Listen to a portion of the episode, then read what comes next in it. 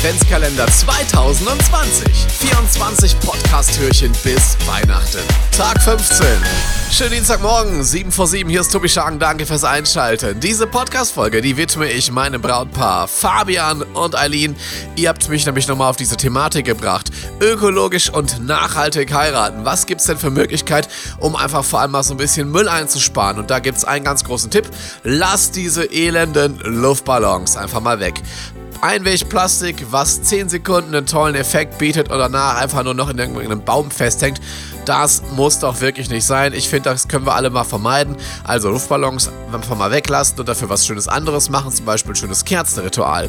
Darüber hinaus habt ihr die Möglichkeit, eure Papeterie nicht unbedingt auf dem glänzendsten Papier zu drucken, sondern da vielleicht auch einfach mal auf eine schöne Vintage Recycling-Variante zu setzen. Da kann ich euch zum Beispiel die Pott-Papeterie hier empfehlen. Hashtag unbezahlte Werbung.